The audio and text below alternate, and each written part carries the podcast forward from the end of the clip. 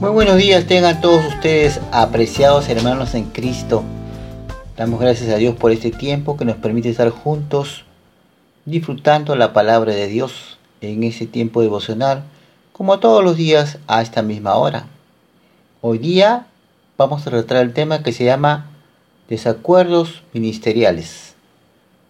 Vamos a leer el texto de Hechos 15 del 39 al 40. Hechos 15 del 39 al 40 con el tema desacuerdos ministeriales. Dice así la palabra de Dios. Y hubo tal desacuerdo entre ellos que se separaron el uno del otro. Bernabé, tomando a Marcos, navegó a Chipre, y Pablo, escogiendo a Silas, salió encomendado por los hermanos a la gracia del Señor.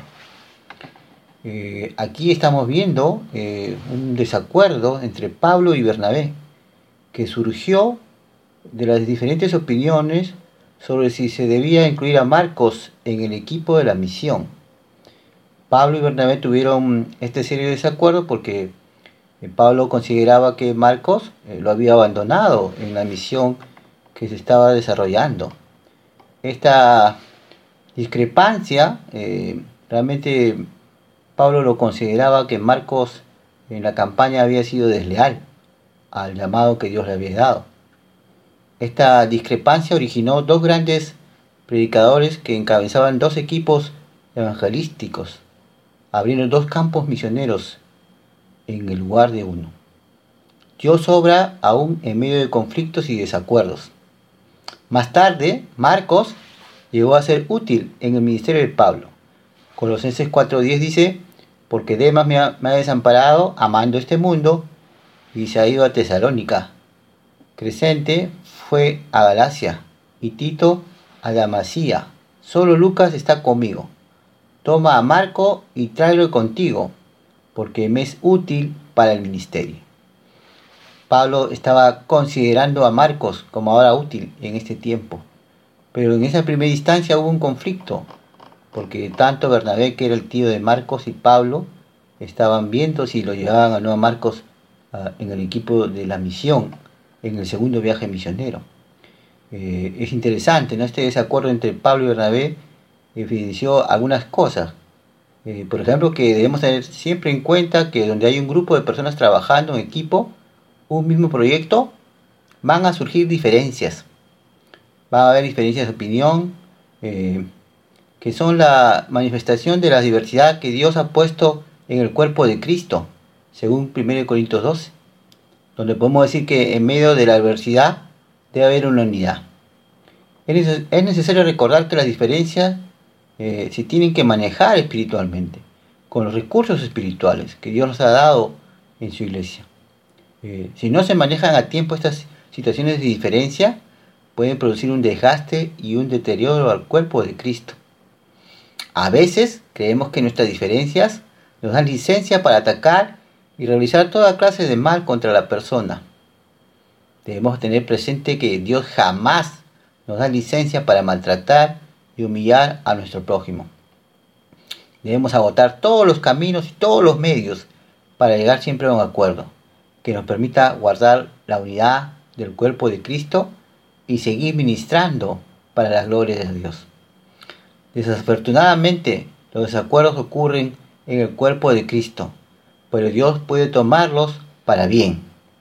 Dice la palabra en Filipenses 2, 3, 4, nada hagáis por egoísmo o por vanagloria, sino con actitud humilde, cada uno de vosotros considere al otro como más importante que a sí mismo, no buscando uno sus propios intereses, sino más bien los intereses de los demás.